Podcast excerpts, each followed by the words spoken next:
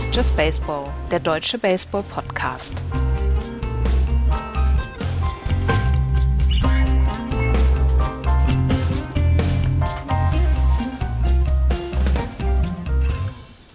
Die Tampa Bay Rays gehen von Rekord zu Rekord. 26 Siege, 6 Niederlagen. Die LA Dodgers haben jetzt auch ganz viele Spiele hintereinander gewonnen. Sechs, um genau zu sein. Genauso wie die Boston Red Sox. Auch sechs Spiele in Folge gewonnen. Und am anderen Ende wird es so langsam schwarz rund um die Chicago White Sox oder dann auch die St. Louis Cardinals. Herzlich willkommen zu einer neuen äh, Ausgabe von Just Baseball. Hallo Florian. Schönen guten Tag. Ähm, den Moderator, eigentlichen Moderator Axel hört ja momentan nicht und das wird sich wahrscheinlich auch die nächsten Wochen nicht ändern. Aus privaten Gründen müssen wir im Moment leider auf ihn verzichten. Axel von dieser Seite aus, allerbeste Grüße von unserer Seite. Und ähm, ja, wir machen es trotzdem zu zweit und äh, haben, wir mehr, haben mehr Gelegenheit über die Boston Red Sox und die New York, New York Giants, um die San Francisco Giants zu sprechen. Wir können gerne über die New York Giants reden, habe ich viel drüber gelesen, damals ja. in den Zeitungen, ne, als ich ja ja. Und äh, nee. Ja, Damals nee, hattest ähm, du ja schon einen Podcast. Ja, ich war der Erste. Ja. ja. Ähm, wir haben heute uns mal, wir haben letzte Woche schon angekündigt, dass wir ähm, uns heute mal um die Teams so ein bisschen kümmern wollen, die keinen guten Start hatten. Es heißt immer, Ende Mai soll man erst auf die Standings gucken und trotzdem gibt es bei dem einen oder anderen Team schon wirklich richtig Probleme und darum kümmern wir uns gleich. Wir wollen aber erst nochmal und das ist unser Podcast, deswegen können wir das einfach mal machen, ohne dass uns einer irgendwie in die, in die äh, Quere kommen kann.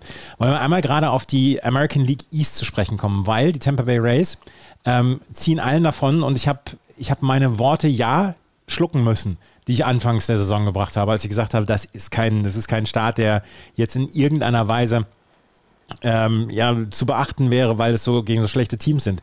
Jetzt sind sie bei 26 und 6 haben ähm, 20 Spiele über 500 und wenn sie jetzt nur noch 500er Ball spielen, werden sie mit 91 Siegen und 71 Niederlagen die Saison beenden und werden wahrscheinlich damit schon in die Playoffs kommen. ja, ja. Äh, und im Moment ist es ja also ein Team, was eben in der American League East so gut ist. Ich glaube, das ist noch wichtiger bei allem anderen, äh, worüber wir auch immer reden, ne? weil sie eben nicht in einer Division spielen, in der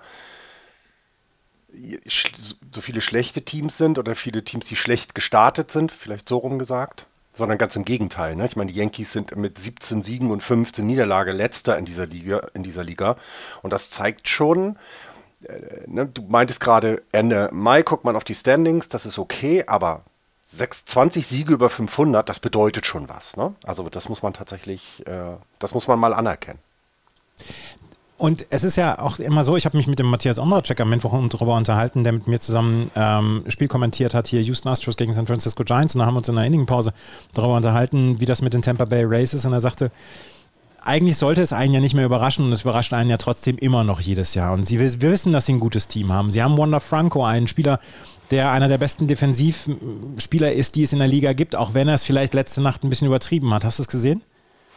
Äh, ich habe noch keine Highlights sehen können, nein, leider. Das Double Play, was er initiiert hatte, da hat er den Ball direkt gefangen und ähm, um an die First Base zu werfen, hat er den Ball noch einmal hochgeworfen, bevor er dann an die First Base äh, geworfen hat. Es war ein bisschen Show-off, aber in den neuen, äh, ja, in diesen neuen Zeiten kann man dann ja auch einmal sagen, let the, let the boys play. Und ähm, er zeigt es halt immer wieder, dass er eine fantastische Defensive hat. Dar dazu hat er auch schon zwölf Doubles geschlagen, sechs Home Runs und ist in der Offensive sehr, sehr gut dabei. Randy Rosarena hat einen richtig offensiv guten ähm, Start gehabt. Auch Yanni Diaz, die drei ähm, sind so ein bisschen die, der, das Rückgrat dieser Offensive, die wirklich gut dabei ist. Und es ist nicht nur das Pitching, worüber wir sonst immer sprechen. Wir sprechen ja sonst immer darüber, ja, die haben so gutes Pitching und die können ihren Zuckerwatteverkäufer fragen, ob er ihnen für sie sechs Innings mit zwei Runs schmeißt und das macht er. Aber es ist dieses Mal auch die Offensive. Dazu kommt dann auch natürlich die Defensive mit zum Beispiel Shane McClanahan, der ein Zweier ERA hat, Zach Eflin, der ein Zweier ERA hat ähm, in fünf Starts, äh, Drew Rasmussen, der gut dabei ist, Josh Fleming, der gut dabei ist. Also das ist ein richtig gutes ausgewogenes Team. Das ist nicht so, dass du sagst auf der einen Seite, ja, das Pitching ist schlecht und auf der anderen Seite die Offensive ist gut. Das funktioniert in allen Dimensionen, diese, dieses, dieses Team. Ähm, exakt, und wir gucken ja so immer gerne auf ein paar, paar andere Zahlen noch, außer nur, wie viele Siege sie haben und wie viele Niederlagen. Zum Beispiel das Run Differential. Ne? Und da sind wir jetzt bei plus 114. Also das heißt, äh, wir sind schon in einer Ehe, in einer, ja, in einer Reichweite, die wir normalerweise so Richtung Mitte, Ende der Saison oder eher Richtung Ende der Saison bekommen. Ähm, sie sind das Team mit den meisten Runs. 210 haben sie gescored. Da kommt auch keiner so weit in die Nähe. Also die nächsten sind dann 20 Runs schlechter. Ähm, und äh, 96 haben sie erst kassiert, was also das, das ist unwirklich in meinen mhm. Augen, ne? weil mal so als Vergleich, die äh, Yankees haben zum Beispiel 122 Runs äh, äh, gegen sich bekommen, die, ähm, ja, die, die, hat es sie angesprochen, die, die ähm, Dodgers mit jetzt sechs Siegen in Folge haben 140 Runs gegen sich bekommen. Also, ne, das ist alles noch im Bereich des Guten, auch bei den Dodgers, aber das, was die Rays da machen, ist einfach außergewöhnlich gut gerade. Und auch du, du sagst es eben, in allen Bereichen. Und das, das ist das, was mich äh, überrascht, dass die, ähm, wir hatten vorher schon gesagt, dass die, äh, vor der, in, in der Saisonvorschau gesagt, dass die Rays ein gutes Starting-Pitching haben werden. Ja, wussten wir. Die Offensive ist auch okay, haben wir jetzt vielleicht mal gesagt. Ne? Wir haben nicht gesagt, dass sie so herausragend gut ist, wie sie es gerade ist. Na, also sie sind Erster bei Runs, habe ich gerade gesagt. Der Betting Average über den gesamten ähm, Kader ist 2,78. Die haben ein Slugging Percentage über den gesamten Kader von, von 5,26 und ein On-Base Percentage von 350. Alles erster Platz in der gesamten MLB. Und wenn man aufs Pitching guckt, habe ich gerade gesagt, da sind sie, bis auf den Quality Starts, da sind sie in der Mitte mit 11, sind sie im Earned Run Average Erster, im Whip Erster, Betting Against, äh, Betting Against Average Erster. Also es ist einfach gerade etwas, was wir, ich glaube, so auch noch nie erlebt haben. Oder kannst du dich an eine Mannschaft erinnern, die so dominant in die Saison gestartet ist? Ja, doch, die, die ähm, York Yankees letztes Jahr. Ja, aber sie sind ja nicht in, also sie hatten zum Beispiel nicht den besten Betting Average, glaube ich, im letzten Jahr dann. Ne? Das meine ich. Also, ja, aber trotzdem ne, hatten so sie dominant. einen ähnlich dominanten Start in der letzten Saison. Ja, also, ja, okay. Ich möchte, das, ich möchte ja. das nicht in den Himmel heben. Was ich in den Himmel heben möchte, ist, dass der Aufwand und der Ertrag bei, ähm, bei, bei den Tampa Bay Rays immer in einem derart diskrepanten Verhältnis sich befindet. Diskrepant, kann man das sagen? Weiß ich nicht. Auf jeden Fall in so einem, in, in so einem extremen Verhältnis sich begibt, dass sie so ein wenig Aufwand haben und so viel Ertrag dann daraus haben, dass es wirklich immer wieder erstaunlich ist. Und wir reden seit zehn Jahren jetzt darüber und wir reden, wir reden wahrscheinlich auch die nächsten zehn Jahre noch darüber, dass die ähm, Tampa Bay Rays einfach ein Team sind, was außerhalb der normalen Bewertungsgrundsätze ist. Hab, möchte ich einfach mal so sagen. Ja, ja. Hm. Außerordentlich gerade sehr gut und es, es, zeigt ja auch immer ein bisschen ähm, auf Teams, äh, wie vielleicht Cincinnati, äh, vielleicht auch die letztjährigen Pirates oder so, dass man eben mit, mit wenig Aufwand doch viel Ertrag haben kann und dass man es nur eben vernünftig alles aufbauen muss. Das heißt, du brauchst eine gute Farm, du brauchst vor allem ein gutes Front Office, das eben auch den Leuten vertraut. Ich, ich glaube, du musst ja auch die Spieler jetzt meiner Meinung nach gar nicht überzeugen, zu den Tampa Bay Rays zu kommen, denn die können ja sagen, naja, guckt euch die letzten Jahre an. Wir haben immer oben mitgespielt, wir haben nie Saisons, in denen wir uns hängen lassen. Wir gehen in kein Rebuild, so wie es andere Teams tun, richtig hart, sondern wir versuchen mit dem, was wir können, auch geldlich leisten können, immer die besten Leistungen zu bringen. Und das finde ich, äh, da können sich einige eine Scheibe von abschneiden tatsächlich. Die Tampa Bay Rays mit einem wirklich fast historischen Start in die Saison, 26 Siege und 6 Niederlagen. Ähm, wer allerdings gut drauf ist und äh, uns wird ja häufiger mal vorgeworfen, dass dieser Podcast Just Red Sox heißt. Wir haben in dieser Saison bis auf die Vorschau bislang sehr, sehr wenig über die Red Sox gesprochen. Deswegen möchte ich da einmal gerade drüber sprechen, weil sie haben die letzten sechs Spiele gewonnen. Vor allen Dingen haben sie die Toronto Blue Jays gesweept. Letztes Jahr haben sie in 19 Spielen gegen die Toronto Blue Jays drei gewonnen. Dieses Jahr nach der ersten Serie stehen sie 4 zu 0. Und das mit einer überragenden Offensive. Und das muss man einfach auch mal dazu sagen. Die Offensive der äh, Boston Red Sox ist bislang schnurrt wie ein Kätzchen. Das Pitching ist nach wie vor mittelmäßig bzw. unterdurchschnittlich. Das muss man auch dazu sagen. Das gehört auch zu der Geschichte dazu. Aber im Moment können sie es mit einer wirklich herausragenden Offensive kontern. Und das muss man dann auch mal sagen mit ähm, Leuten, die von äh, Chaim Blum geholt worden sind. Alex Verdugo zum Beispiel war damals ein Spieler in dem Mookie Betts Trade. Der hat ähm, eine Outbreak-Saison in diesem Jahr. Nicht nur defensiv, ähm, wo er einen deutlich verbesserten Right Fielder abgibt, sondern vor allen Dingen auch offensiv. Er hat schon drei Walk-Off-Hits gehabt in dieser Saison. Niemand anderes hat mehr als einen in der Liga und er hatte schon drei Walk-Off-Hits. Ähm, hat einen 3,15er Betting Average, 3,82er und Base Percentage. Ähm, Rafael Devers hat schon ja, wie viele Home Runs? Elf Home Runs in dieser Saison geschlagen. Ähm, ist mit seinem Betting Average noch nicht so ganz zufrieden, aber hatte letzte Nacht zum Beispiel gegen die Blue Jays auch drei Hits. Und wer richtig, richtig gut ist, ist das Masataka Yoshida. Da hat mhm. man vor der Saison gesagt, oh, kann der sich so, auf das, so schnell auf das Pitching der MLB einstellen? Ja, der war in Japan gut, aber eigentlich keiner so für die Power und äh, auch eher ein mittelmäßiger Leftfielder. Im Leftfield hat er noch nicht viel kaputt gemacht und äh, offensiv ist er auf einem 14-Spiele-Hitting-Streak, hat 33 Hits schon hier angesammelt, 3,17er Betting-Average. Dazu dann noch Leute wie Connor Wong, auch ein Spieler aus, der Mookie Betts, aus dem Mookie Betts Trade damals, als Catcher, der nicht nur Leute auswirft an der Second Base, sondern auch offensiv dazu beitragen kann und einer der Top-Prospects der letzten Jahre, Jaron Duran, der in diesem Jahr, der im letzten Jahr total overmatched aussah. Es gibt diese eine Szene aus dem letzten Jahr, wo er, ähm, wo er einem äh, Outfield-Flyball vorbeigelaufen ist und einfach nicht hinterhergelaufen ist, wo er einfach nur da stand und da hat schon jeder gesagt, oh, oh, oh, der ist schon gescheitert in dieser Liga. Der hat einen richtig offensiven Durchbruch in diesem Jahr bislang. 4,17er Betting Average, 4,56er On-Base Percentage für Jaron Duran. Also für die Red Sox nach sechs Siegen in Folge sieht eigentlich im Moment alles gut aus. Jetzt müssen sie das Pitching noch hinkriegen. Naja, da ist ja, genau, da ist noch Steigerung nach oben. Und wenn man sich dann überlegt, wie gut sie jetzt in den letzten sechs Spielen waren, auch insgesamt ja jetzt in der Saison dann drin sind, äh, fünf Spiele über 500, ähm, also ist, da ist ja doch Potenzial nach oben. Ne? Das ist also wird dann doch eine interessantere Saison, als man sich das vorher vielleicht erwartet hatte. Ähm, denn die Kritik war ja schon da, dass nicht viel im Team gemacht wurde, ähm, dass nicht ne, groß investiert wurde. Ähm, die, die, gab es ja schon in der, und, und ich meine, die Bostoner Fans sind ja auch relativ schnell auf Zinne zu bringen. Ähm, dass das jetzt so gut läuft, gerade finde ich auch. Ich, auch ich, muss, ich muss auch ehrlich gestehen, es ist immer sehr schön, sie anzusehen. Also es ist auch kein langweiliger Baseball, sondern nee, ähm, wirklich ähm, guter Offensiv-Baseball. Das macht Spaß. Ja, und das Pitching wird es auch noch irgendwie geben. Ich finde aber gerade, ähm, also es, rei es, reicht ja, ne? Also im Endeffekt musst du ja auch jetzt nicht äh, anfangen, das beste Pitching der Liga zu haben, wenn du eben so eine gute Offensive hast.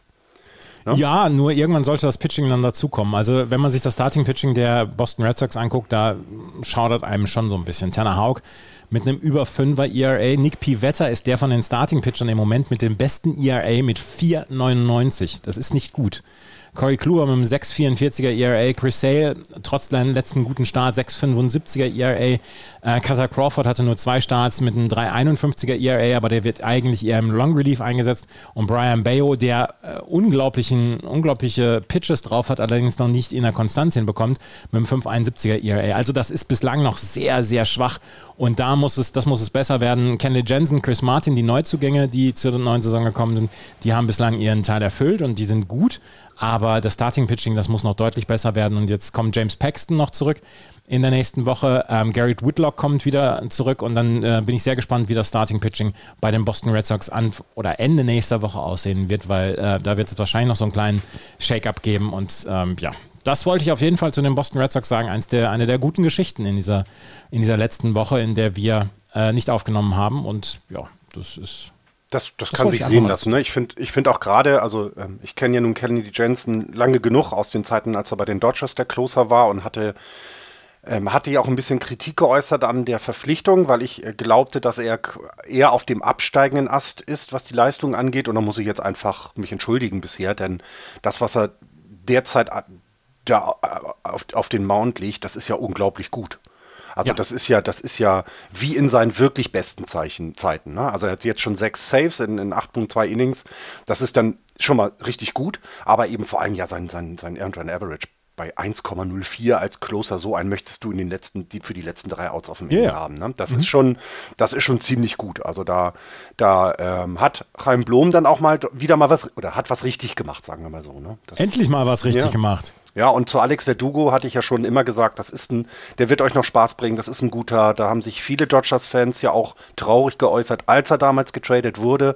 Das war auf der Boston-Seite natürlich trotzdem kein absoluter Ersatz für, äh, für Mookie Betts, klar, den kannst du nicht ersetzen, aber dass er ein guter ist, wusste man.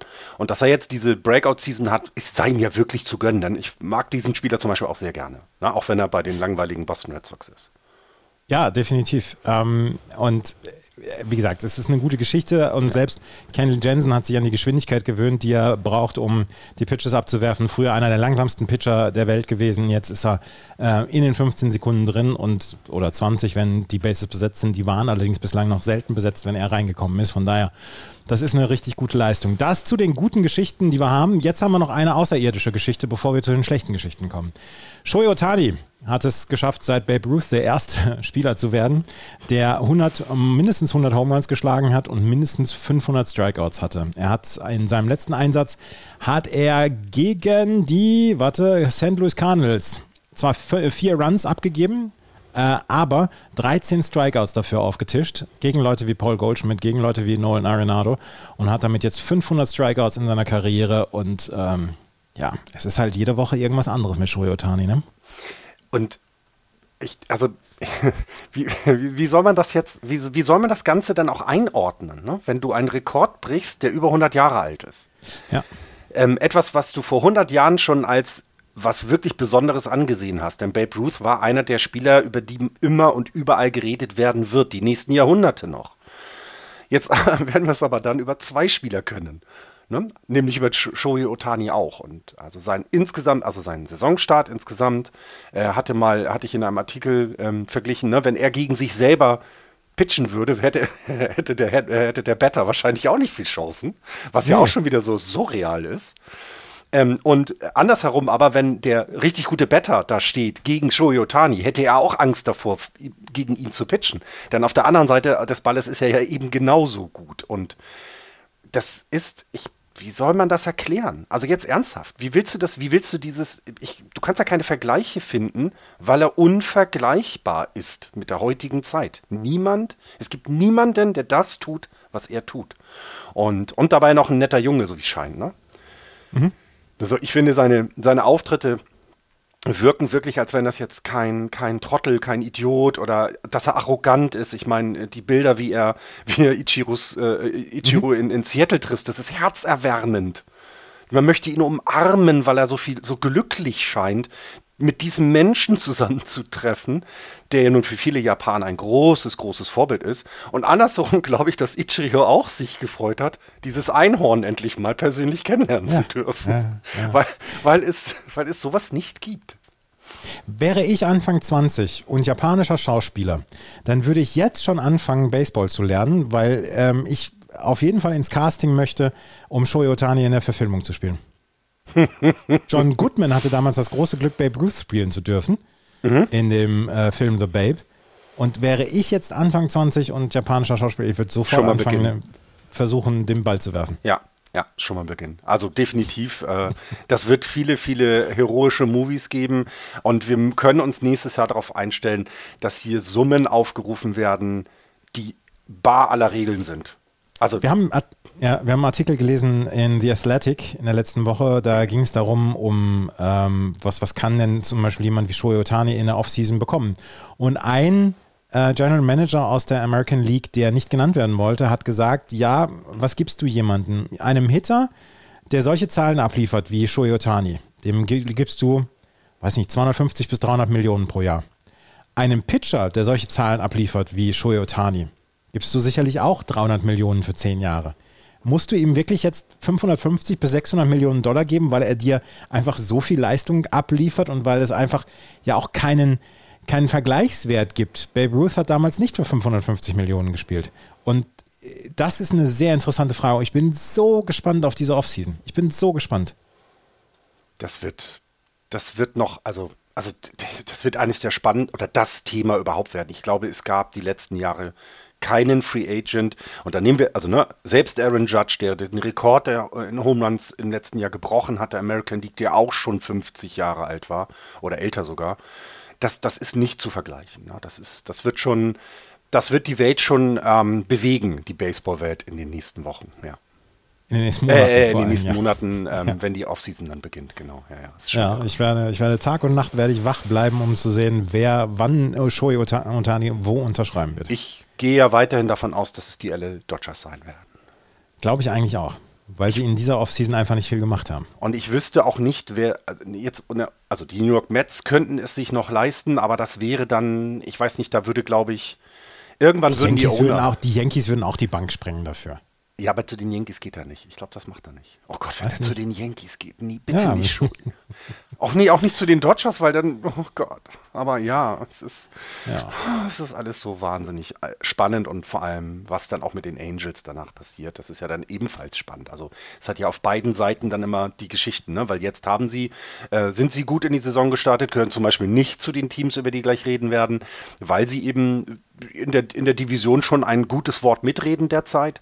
Ähm, aber das wird sich ja komplett ändern, wenn ihm halt, wenn ihnen halt zwei Spieler fehlen. Das darf man ja nicht vergessen. Ihm wird ja nicht nur Shoitani fehlen, der Batter, sondern auch Shoitani, der Pitcher. Und die Ja, Löcher musst du erstmal stopfen. Ja, das ist definitiv so. Und ähm, ich bin sehr, sehr gespannt, wie es laufen wird. Aber darüber werden wir in der Offseason sprechen. Sprechen wir jetzt über die Teams, die ja bislang so einen richtigen Stinker abgeliefert haben. Und vielleicht hat niemand und kein Team einen größeren Stinker bislang abgeliefert als die Chicago White Sox. Die Chicago White Sox haben letzte Woche oder diese Woche haben sie einen 10-Game-Losing-Streak äh, damit aufgebrochen, dass sie in Extra Innings gewonnen haben. Letzte Nacht, ich habe gestern Abend habe ich das Spiel noch geguckt, haben sie gegen die äh, Minnesota Twins zwölf Innings gespielt, um dann 3 zu 7 zu verlieren. Das ist alles im Moment sehr, sehr traurig. So traurig, dass sie nach einem Monat jetzt einen, ähm, einen Roster-Crunch gemacht haben, wo sie einfach erstmal zehn Transaktionen an einem Tag gemacht haben. Sie haben Lennon Sosa ähm, in die äh, AAA geschickt.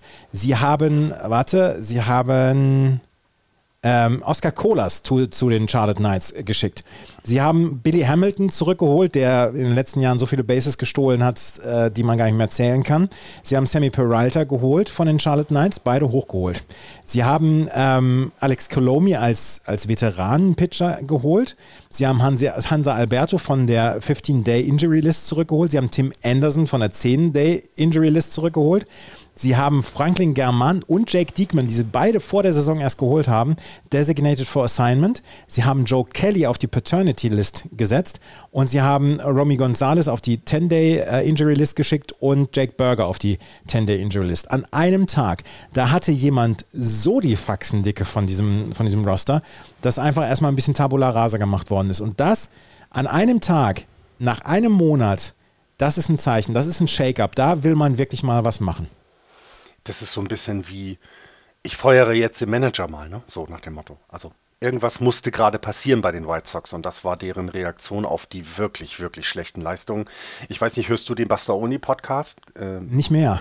ähm, da war eingespielt ein, ich glaube, zehn, ah, na, siebenminütiger Rant eines diehard Chicago White Sox-Fans, in dem er überhaupt kein gutes Haar an Besitzer gelassen hat. Na, also man kennt ja Jerry Reinsdorf, man weiß, Ja. man weiß, wie der wie der, wie, also wie der sich verhält, ne? Ich meine, die Geschichten rund um die Chicago Bulls damals, dass er ähm, Tony Kukoc einen äh, quasi besseren Vertrag gegeben hat, als Scotty Pippen den äh, bekommen hat und, und, und. Also alle diese Themen.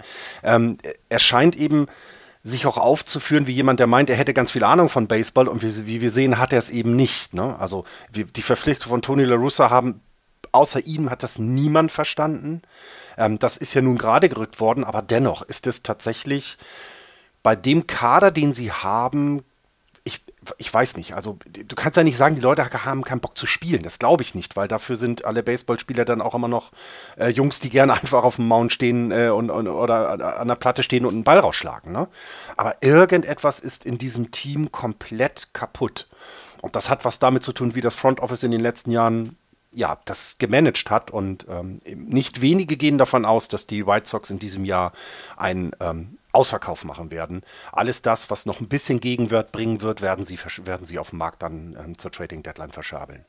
Und sie haben einige interessante Namen. Ja. Also das ist ja keine schlechte Mannschaft, wenn du dir das anguckst. Ja. Das Starting Pitching, Dylan Cease ist mit einem 450er ERA der beste im Moment im Starting Pitching. Der hat letztes Jahr hat er wirklich gut gepitcht. Wir haben Mac, Mike Clevenger, der über dessen ähm, Dinge, die er sich außerhalb des Platzes geleistet hat, haben wir schon gesprochen. 460er ERA. Vielleicht ist das ja auch zum Beispiel so eine Geschichte gewesen, wo das Team gesagt hat, ich weiß jetzt nicht, ob wir den Mike Clevenger hier brauchen. Wir haben Lance Lynn, der komplett auseinanderfällt. 716er ERA in 32 Innings. Lucas Giolito ist noch nicht so richtig gut drauf. Der hat einen 367er ERA. Der ist noch ein bisschen besser, Entschuldigung. Aber ansonsten haben wir so viele so viele schlechte Geschichten. Jake Diekman, der jetzt designated for assignment ist, 794er ERA.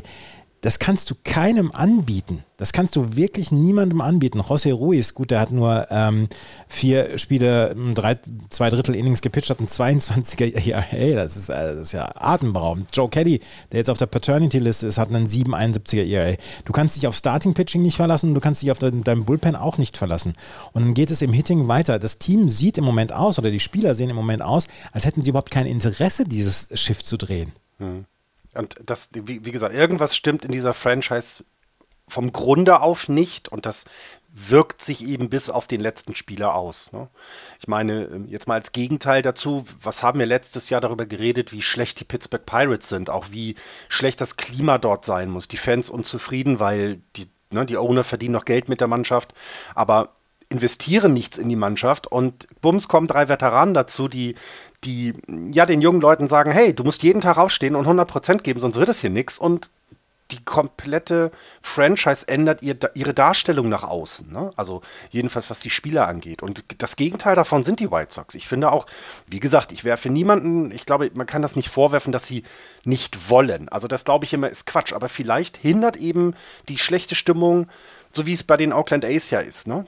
Einfach die schlechte Stimmung hindert dich daran, jeden Tag 100% zu geben, weil du dich nicht motivieren kannst, weil irgendetwas nicht passt. Und ich bin sehr gespannt, wie das jetzt in den nächsten Wochen weitergeht, weil das, das kann auch ein Jerry Reinsdorf so nicht wollen. Ne? Der muss ja jetzt was tun, meiner Meinung nach. Und da, da, da können wir darauf sehr gespannt sein. Man sollte ein bisschen Auge auf äh, die lokalen Medien von Chicago haben.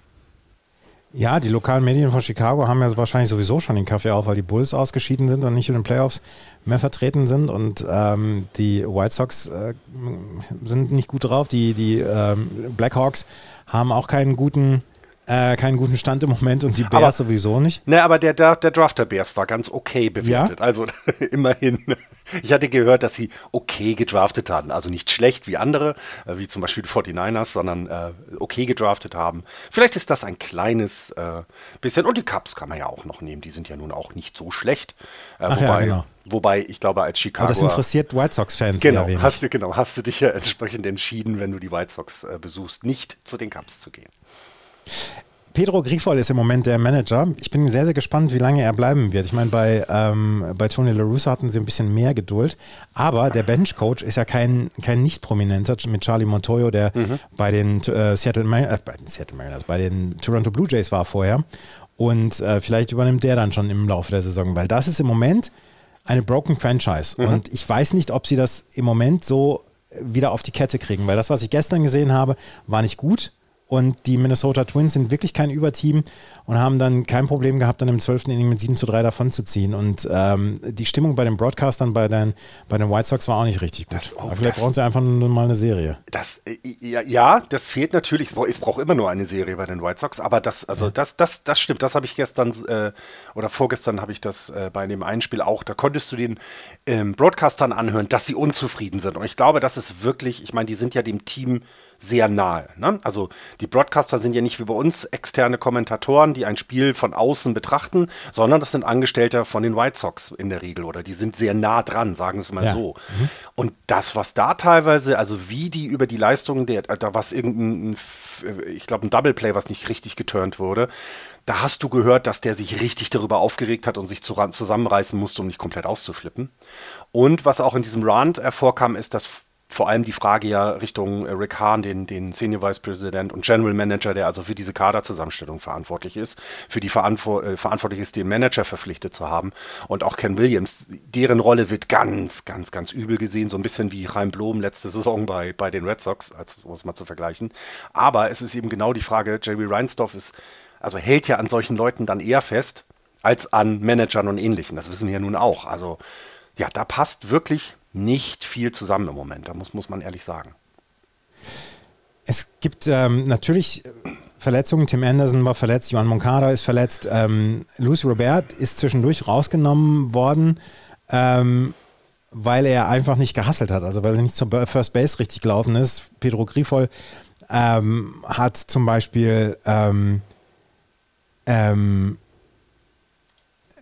Pedro Griffol hat, äh, hat ähm, Luis Robert rausgenommen aus dem Spiel und auch das ist dann wieder so ein, so ein, so ein Zeichen, da funktioniert es einfach nicht. Und ähm, Ja, und auch das, auch das wieder, ne? Wo, also wir reden die letzten, ich glaube bestimmt zwei, wenn nicht sogar drei Jahre darüber, dass es bei den White Sox zu Verletzungen kommt. Also haben sie jetzt entweder Spieler mit, mit nicht so guten Krankengeschichten, ne, die etwas vielleicht fragil sind, das kann ja sein, oder wird einfach komplett in dieser Franchise falsch trainiert, falsch regeneriert, zu früh hochgeholt, zu lange, was auch immer. Also irgendwas scheint ja nicht zu passen, dass wir jedes Jahr darüber reden, dass die besten Spieler der Red, äh, der Red Sox, sag schon, der White Sox, so häufig auf die, auf die IL kommen. Ne? Das, das dürfen wir nicht vergessen. Das ist ja nicht das erste Mal, dass wir darüber reden. Die White Sox haben ein 7,65er ERA nach dem siebten Inning. Ach du meine, ja, das ist, das, als wenn sie nicht fit sind. Weißt du, was ich meine? Also als wenn, als wenn quasi am Ende die Luft fehlt, obwohl du ja die Chance hast, über den Bullpen sowas zu regeln. Du kannst das ja machen. Du kannst ja frische Leute dahin schicken, aber die scheinen alle nicht in der Lage zu sein, irgendwas zu halten. Ne? Ist ich, also äh, ja. es wird auf jeden Fall für uns wird es unterhaltsam werden, weil ich glaube, da Chicago eben auch so ein großer Markt ist, wird man davon sehr viel mitbekommen. Ähm, äh, und äh, ja, hinterher weiß man vielleicht sogar, ne? hinterher wird irgendjemand darüber reden, warum war das in den, in den Jahren so schlecht und was hat dazu geführt. Denn ich meine, gut, José Abreu ist jetzt nicht mehr bei den, bei den White Sox, der ist ja zu den Astros gewechselt, hat da mhm. jetzt auch keinen richtig guten Start hingelegt. Ne? Also, mhm. aber er scheint ja ins Team integriert zu sein. Er scheint, also so wie ich das jetzt gesehen habe, als ich sie dann zweimal sehen durfte, ist er nicht jemand, der irgendwie außerhalb des Teams stand oder so eine Art, ne? sondern der wirkte mhm. schon sehr integriert und ähm, ist, spielt ja auch ständig. Also ist ja nicht so, dass er immer nur sporadisch eingesetzt wird aufgrund. Ja gut, die Houston Astros haben viele Verletzungen. Ne? Ja, ja, also gut, okay, gut, mag auch sein. Aber auch da ist es etwas, ne? Wenn er jetzt zum Beispiel der faule Apfel gewesen wäre aus den letzten Jahren, hätte sich ja jetzt was bei den White Sox verändern können und das hat es bisher nicht getan. Und das finde ich, ja. Auch hier stehen ähm, Leistung und Ertrag in einem diametralen Verhältnis. Leider nicht so wie bei den Tampa Bay Rays. Ich fokussiere als die andere Seite, ne? ja, ähm, ein anderes Team, was einen wirklich katastrophalen Start hat und ähm, wo ich dann auch nochmal sagen muss, wo Fans sagen, äh, Trainer raus, das sind die St. Louis Cardinals. Die St. Louis Cardinals sind mit 10 Siegen und 22 Niederlagen in die Saison gestartet. Und Florian, es gibt keinen Grund, es gibt wirklich keinen Grund, warum diese Mannschaft so dasteht, wie sie dasteht. Erklär es mir bitte. Ja, ich wollte gerade sagen, ne, du, du, du, wir haben vor der Saison haben wir uns genervt darüber geäußert, dass die Cardinals diese Division ja ein leichtes, äh, ist ihnen ein leichtes sein wird, diese Division zu gewinnen, weil sie sich im Gegensatz zum letzten Jahr auf zwei Positionen verschlechtert haben. Einmal auf der Catching-Position, weil ich glaube, du kannst äh, jemanden wie Javier Molina nicht einfach so ersetzen. Aber das hat ja was mit der Defensive, nicht mit der Offensive zu tun. Und ich finde auch die Verpflichtung ähm, ähm, von jetzt mit der Moncada, ne? Ja. Ähm, ist wirklich gut. Also da kannst du, da kannst du eigentlich nichts gegen sagen. Ne? Das, ist, das ist völlig in Ordnung. So, dann hast du die zwei besten, äh, Contreras meine ich, entschuldige bitte, nicht mal Contreras. Contreras. Moncada ja, ja, bei den White Sox. Bei den White Sox, genau. Ähm, dann hast du die beiden besten offensiven Spieler der, der, der National League, wo man vor der Saison sogar hätte sagen können, Halleluja, die könnten beide um die MVP-Trophäe äh, spielen, weil sie so gut sind offensiv. Mit äh, Paul Goldschmidt und Nolan Arenado. Die hast du alle in deinem Kader. Du hast auch sonst insgesamt finde ich den Kader, ne? Tommy Edmond ist ein super defensiver äh, Shortstop. Alles du hast toll. eins der besten Infields der, der eins Liga. der besten, genau, absolut, ne? Absolut. Selbst Brandon Donovan würde ich defensiv sofort gegen alle zwei äh, äh, ähm, Leute, die derzeit bei den Giants auf, den, auf der Second Base spielen, sofort austauschen, ohne zu fragen. Trotzdem läuft das nicht zusammen. Das Pitching haben wir angesprochen vor der, in der Saisonvorschau, haben gesagt, naja, die haben eine richtig gute Starting äh. Ne? Nicolas Montgomery, Flaherty, das ist alles richtig klasse. Woodford, Matz als, ja, aber die bringen es gerade auch nicht so richtig. Irgend, also es kann ja nicht daran liegen, dass Radimolina weg ist oder dass äh, Albert Puchholz weg ist. Nein, das ist totaler Quatsch. Ich kann es dir nicht erklären, es tut mir sehr leid. Es geht, ich finde, ich finde keinen Ansatz. Adam Wainwright kommt jetzt zurück. Am Samstag wird er seinen ersten Einsatz haben. Das darf ich kommentieren übrigens, wenn, wenn mir diese Werbung erlaubt sein darf äh, oder erlaubt ist. Ähm, Samstagnachmittag gegen die Detroit Tigers, 20.10 Uhr Sport 1 Plus.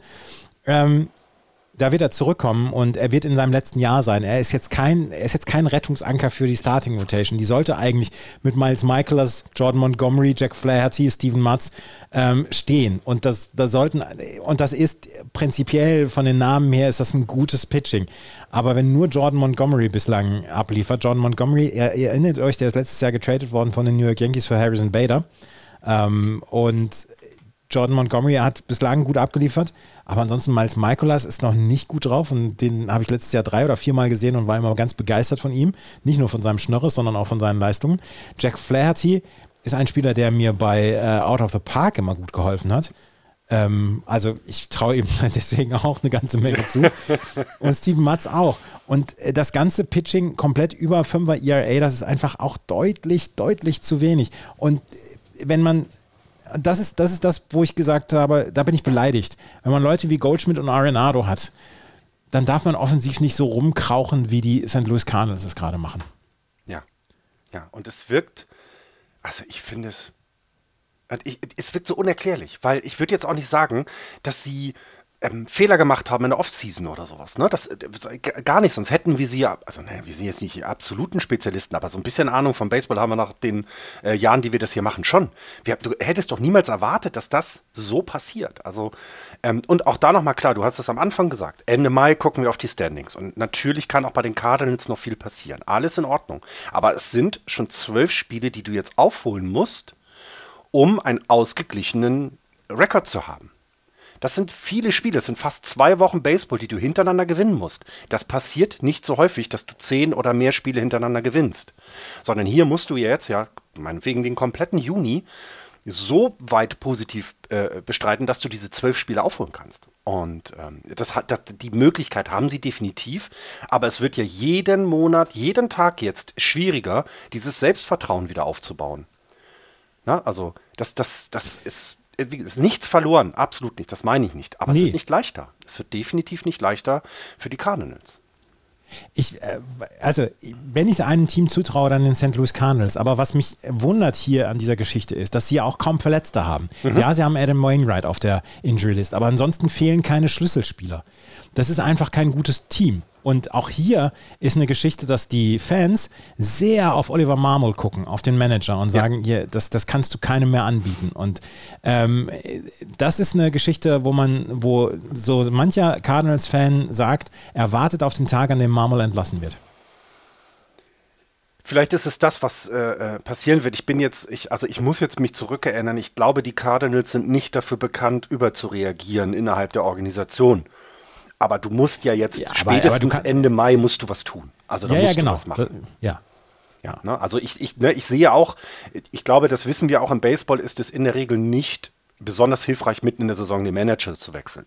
Wir haben bei den Phillies letztes Jahr gesehen, dass da was passiert ist im Team.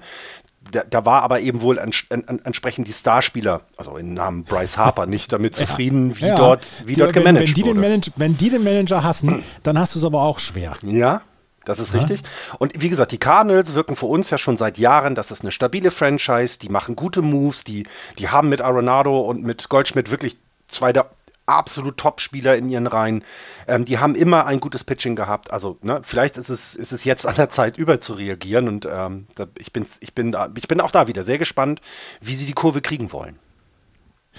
Ähm, Jordan Walker, über den wir anfangs der Saison noch gesprochen haben, der nach zwei Wochen zwölf Spiele in Folge getroffen hatte als Rookie, schon wieder in die AAA zurückgeschickt worden. Eine, also so wie ich das gelesen habe in den, in den Blogs äh, von SB Nation zum Beispiel, wurde diese Aktion zum Beispiel überhaupt nicht verstanden. Ja, äh, na, ne, also du kannst einen Spieler mal zurück in die AAA schicken, gerade weil er noch ein Rookie ist. Das ist völlig in Ordnung. Aber nicht so früh. Gib ihm doch noch ein paar At-Bats. Lass ihn wieder zurückkommen, weil das wirkte so ein bisschen, als wenn komplett das Vertrauen in den Spieler verloren gegangen ist. So haben, so haben das die jedenfalls, also die Fans jedenfalls beschrieben. Na, als, als, wenn sie die, als wenn sie alle denken, ja, aber wieso ist jetzt auf einmal alles schlecht, dass sie ihn so sang- und klanglos, also wirklich von heute auf morgen in die, ähm, in die, in die Miners zurücksetzt, das ist schon, also das, äh, ja. 20. im Rotation ERA in der Liga, 25. in Quality Starts, 24. im Average Game Score. Also sie kassieren dann tatsächlich auch immer sehr, sehr viele Runs. Sie haben einige Pitcher in der Farm. Und das sollte uns dann wirklich nicht wundern. Und ich mache hier schon mal, ich sage es hier schon mal an, im Laufe der Saison kommen Leute nach bei ja. den St. Louis Cardinals und wir sollten uns nicht wundern, dass die dann vielleicht performen werden. Was, und, ich, was ich ähm, zum Beispiel auch nicht glauben werde, ist, dass es eine Art Fire Sale bei den Cardinals gibt. Da würde ich nein, nein, nein. Definitiv, genau, weil dafür sind sie überhaupt nicht bekannt. Also, zu, also ne, wie gesagt, sie reagieren in der Regel nicht über. Und ich, ja genau, sowas wird passieren. Wir werden wieder, oder die werden, wie, keine Ahnung, den Kartenabreißer nehmen. Ach nee, gibt es ja nicht mehr, ist ja alles elektronisch heutzutage. Äh, sie werden den Kartenscanner nehmen und sagen, hey, du, hast einen linken Arm, du hast einen linken Arm, komm auf den Mount, mach mal kurz, ja. komm. Ja. Bups, eine, äh, 16 Starts, 1.0er ERA und alle, ja. alle sind wieder glücklich in, bei den Cardinals. Ja. So, das sind die beiden, die beiden Teams, die nur wirklich abstinken und die beiden Teams, die einen wirklich katastrophalen Start hingelegt haben. Jetzt sprechen wir nochmal über ein paar Teams, die keinen super schlechten Start hingelegt haben, aber um die wir uns vielleicht dann so den einen oder anderen Gedanken machen müssen. Ein Team, das sind die Philadelphia Phillies. Allerdings möchte ich da immer gleich das Sternchen dazu packen. Die sind letztes Jahr auch extrem mies gestartet und sind dann irgendwann aufgedreht. Und Bryce Harper ist jetzt zurückgekommen nach etwas mehr als fünf Monaten nach einer Tommy John Surgery. Der wird noch ein Jahr lang den, den Ball nicht werfen dürfen. Der wird nur als DH eingesetzt werden dürfen. Aber ähm, der Start war nicht gut für die Philadelphia Phillies. Das können wir einfach mal so sagen. Ähm, vor allem, du kennst ja die Fanbase von Philadelphia. Da wird ja, ja da wird ja, die werden ja auch unruhig sofort. Ne? Da wird ähm, nicht einfach mal ein bisschen sich zusammengesetzt und ein bisschen diskutiert. Da gibt es gleich eins aufs Maul. Genau, da gibt es gleich eins aufs Maul. Und in, in dem Fall ja ist es auch so, natürlich hat man gesagt, okay, lasst uns bitte warten, bis Bryce Harper wieder da ist, denn das ist schon eine Lücke in der Line-Up. Das muss man so sagen. Du kannst Bryce Harper nicht ersetzen. Ne? Das geht so einfach nicht. Ähm, wenn du andersherum guckst, zum Beispiel Brandon Marsh, gerade, ne? 326er Betting Average, der ist richtig gut in die Saison gekommen. Kyle Schwaber hat jetzt sieben Home Runs, allerdings auch nur ein 191er Betting Average. Und selbst Alec Bohm, den man ja jetzt nicht, also von dem man jetzt keine Überleistung erwartet, finde ich, spielt für seine Verhältnisse eine wirklich gute Saison. Auch hier ist es so ein bisschen, es passt gerade noch nicht zusammen. Aber im Gegensatz zu den Phillies würde ich, äh, zu den Cardinals würde ich behaupten, die Phillies haben leichter, wieder Fuß zu fassen. Sie sind noch nicht so weit aus dem Rennen weg. Ich glaube, man braucht sich noch keine richtig großen Sorgen zu machen. Aber es ist schon komisch, dass es wieder einmal so schwach in die Saison geht, ne? wie letztes Jahr, wie mhm. du gerade, wie du es gerade erwähnt hast. Ich glaube übrigens nicht daran, nur weil man letztes Jahr diesen Lauf am Ende hatte oder zwischendurch mal hatte, am Ende waren sie ja gar nicht mehr so gut, wiederholt sich dieses jedes Jahr. Ne? Das, da glaube ich überhaupt nicht dran. Und ich finde, man kann vor allem bei solchen Teams immer so ein bisschen erkennen, wie streaky bin ich. Na, was, na, die haben jetzt hier vier Spiele hintereinander verloren. Na, du kannst mal eine Serie verlieren, das ist alles gut. Jetzt ist es auch gegen die Dodgers und Astros gewesen. Alles okay. Mhm. Also das kann man gerne auch mal verlieren. Das ist alles nicht schlimm. Aber ich finde, dass du quasi, auch wie sie von den Dodgers verprügelt worden sind jetzt gerade, ne, dass, dass irgendwas ist auch hier wieder. Ne, es fehlt irgendeine Kleinigkeit, dass jeder an jedem Tag 100 Prozent bringt. Ne? Und, und diese, diese, du musst ja einfach nur, du brauchst ja nicht immer fünf, sechs Spiele hintereinander gewinnen, sondern gewinn deine Serien. Und dann kommst du durch die, gut durch die Saison und wirst am Ende auf dem Playoff-Platz stehen. Und ich glaube, da müssen sie wieder hinkommen und das traue ich den Phillies aber auch absolut zu. Dafür ist dieses Team insgesamt zu gut besetzt. Das ist ja insgesamt ein Ansatz, wo man sagt, man soll Serien gewinnen. Mhm. Es geht gar nicht darum, jedes Spiel zu gewinnen, sondern es geht darum, Serien zu gewinnen. Die Red Sox zum Beispiel haben sieben von neun Serien, glaube ich, jetzt gewonnen. Das ist, das ist echt gut. Und dann weißt du, dass du nicht so schlecht im Standing dastehen kannst. Ähm, ich mache mir um die Phillies eigentlich eher wenig Sorgen, weil da ist zu viel Klasse dabei. Was mich nach wie vor völlig fertig macht, ist dir die Age-Outfield. Also da sind ja drei Leute dabei, die eigentlich alle DH spielen sollten. Und dann kommt noch Bryce Harper dazu. Bryce Harper wird noch ein Jahr lang, wird die Saison lang kein DH spielen. Aber eigentlich möchtest du auch Nick Castellanos nicht unbedingt im Right Field haben. Eigentlich möchtest du nicht unbedingt Brandon Marsh im Centerfield haben. Und eigentlich möchtest du auch nicht Kyle Schwarber im Left Field haben, weil das sind alles defensive Schwachstellen. Ja, Brandon Marsh kann die, die Centerfield-Position, das ist noch der beste Outfielder von den dreien. Ich Aber von den dreien wäre ich wahrscheinlich auch der zweitbeste Outfielder. Ich, ich wollte, das, das ist ein guter Vergleich, ja genau. Also ne, es geht jetzt nicht darum, dass Brandon Marsh kein, kein, kein, kein Centerfield spielen kann, aber er ist eben nicht gut auf der Position, nicht richtig gut. Und die anderen sind halt wesentlich drunter. Das ist ja das Problem. Genau, und das ist das Problem. Und das, ist da, ist es so ein bisschen unausgeglichen zusammengesetzt. Ich meine, du hast mit Trey Turner hast du die, die Infield-Defense auf ein neues Level gehoben, einfach, weil der Junge nichts durchlässt auf der Shortstop-Position, weil er dazu dann auch noch äh, offensiv ein richtig guter Spieler ist. Aber im Outfield passt es halt im Moment noch gar nicht. Und das ist eine, eine Geschichte, da werden wir auch in den nächsten Wochen nochmal einen Blick drauf werfen müssen, ähm, was die Outfield-Defense den, den Philadelphia Phillies dann auch kostet. Also da, da, da, müssen wir wirklich mal drauf achten, weil das ist nicht gut, was sie da im Outfield haben im Moment. Äh, wenn sie keine Runs kosten, dann ist es, äh, dann ist das einfach schon, wo man sagen muss, ja, damit habt ihr uns schon Gefallen getan. Ja, also es ist ja, wir, wir genau, brauchen ja keine Ansatz, Outs ne? above, wir brauchen ja, ja keine Outs above Average von denen. Wir brauchen ja nicht Kevin Kiermeier Defense ähm, oder wen du auch immer im Centerfield oder so hast. Aber wenn du, wenn du schon mal null Outs above Average hast, dann ist schon alles in Ordnung. Wenn das in den Minuswert geht oder, oder deine anderen Outfield-Statistiken in den Minus gehen, ja, dann, dann wird es schon eng.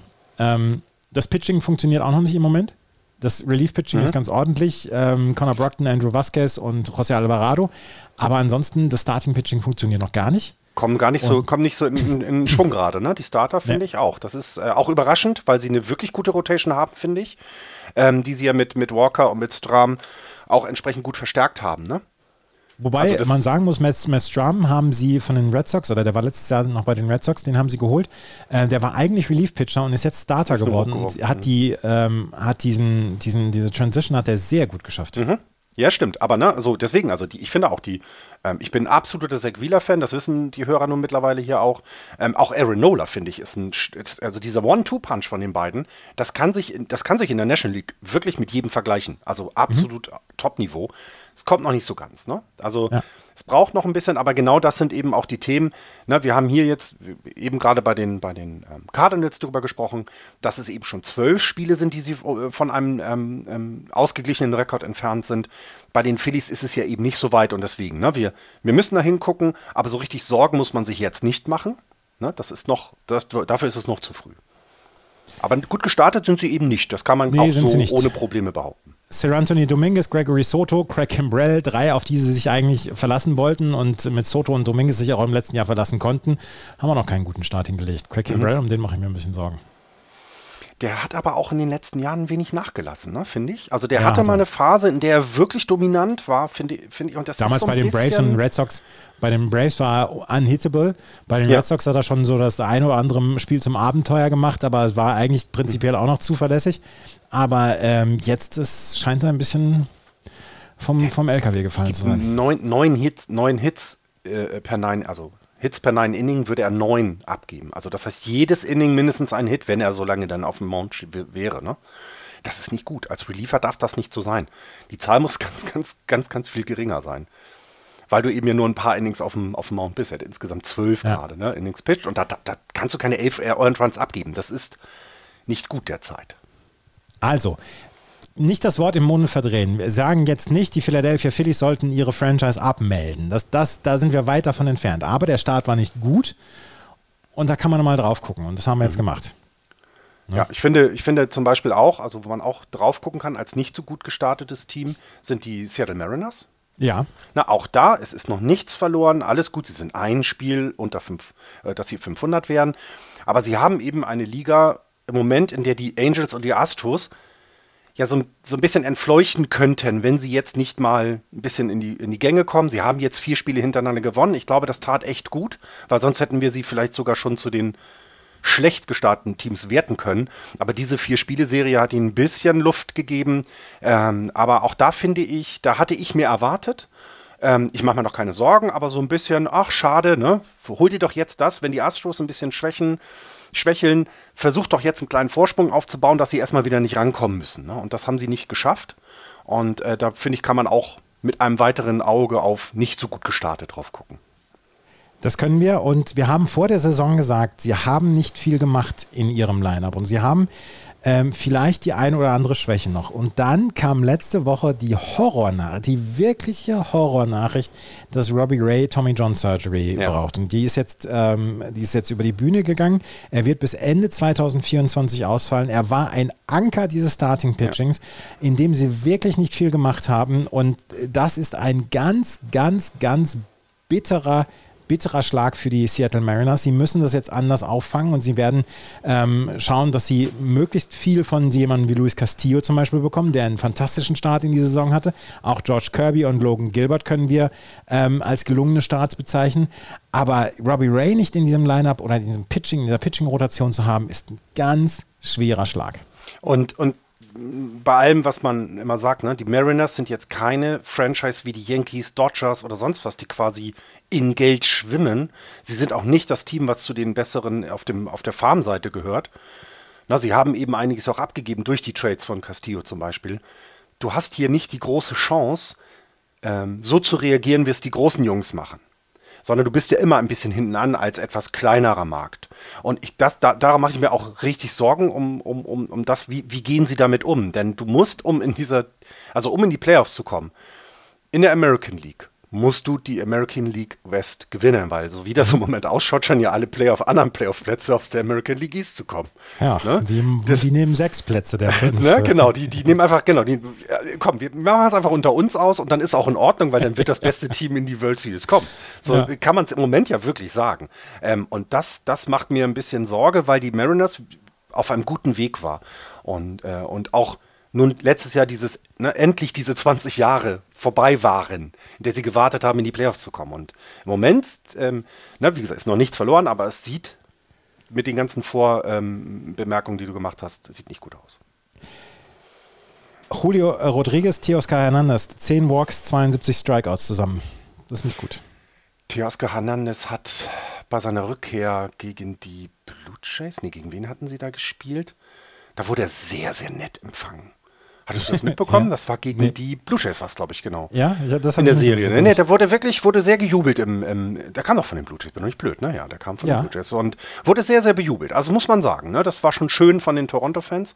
Aber ansonsten, wenn man jetzt auch sagt, diese vier Spiele-Serie, die sie ähm, hintereinander gewonnen haben, drei davon gegen die Athletics. Und die Athletics würden wir beide, wenn wir alleine, du auf dem Mount, ich at Bat stehen würden, wir würden die Athletics schlagen.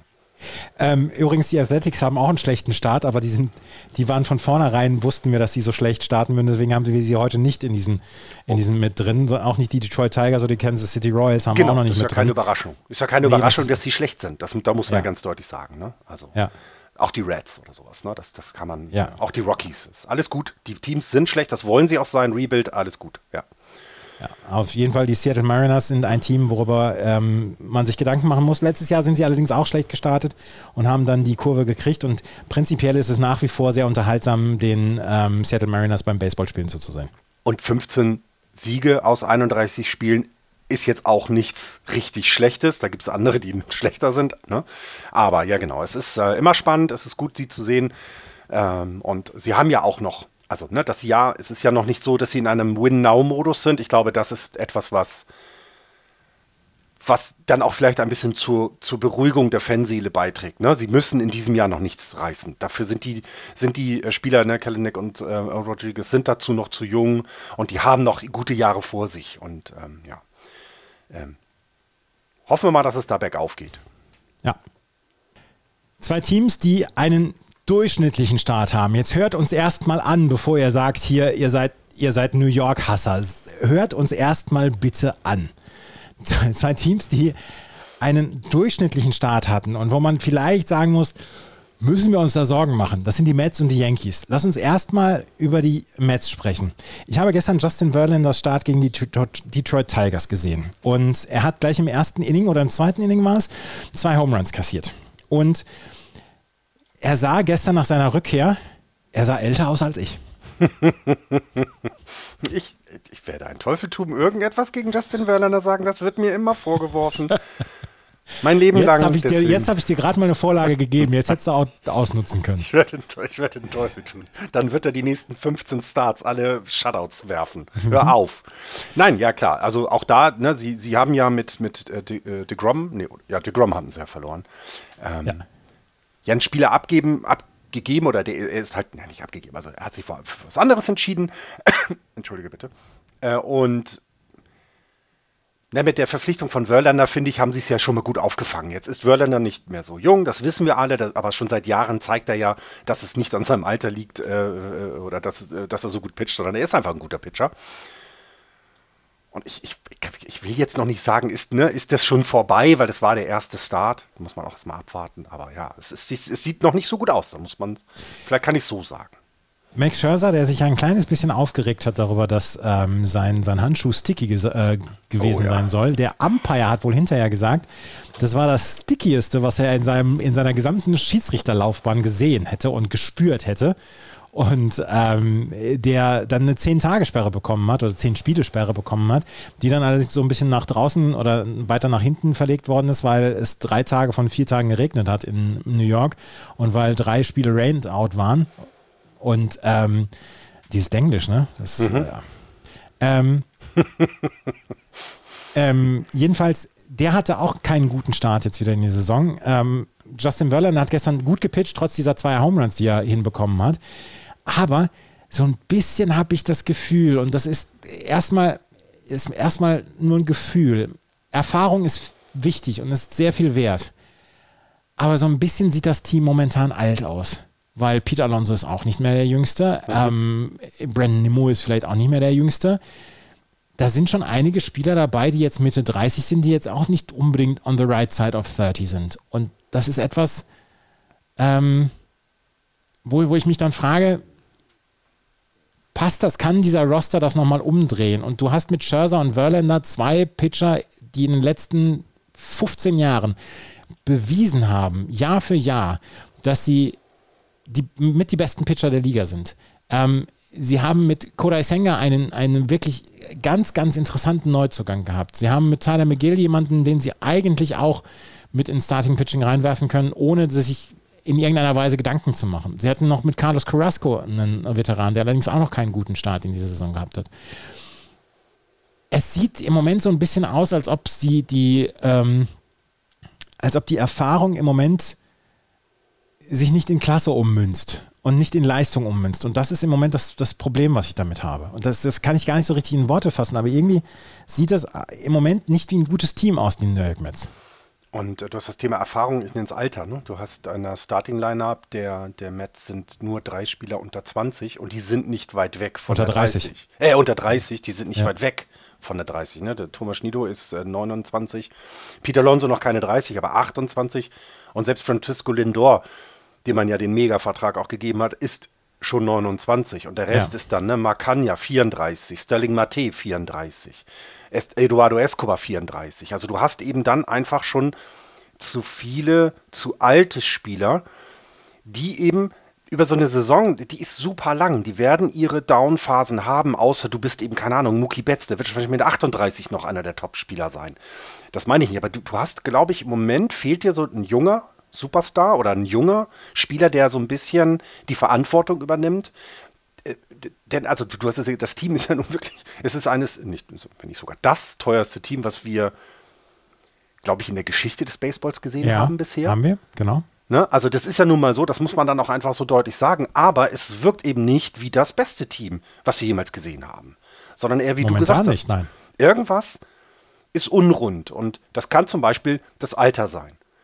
Na, und äh, auch da, worauf möchtest du dich denn verlassen, was jetzt in deiner Lineup in, in, in deinem Starting Pitching passiert? Ne? Also, dass Max Scherzer weiterhin seine guten Outings haben wird und seine guten guten Spiele bekommen wird, das wird passieren. Auch Max Scherzer wird wieder richtig gute Spiele haben. Aber sein ERA Plus zum Beispiel ist unter 100 und 100 ist der Schnitt. Der ist bei 77. Das ist absolut nicht gut.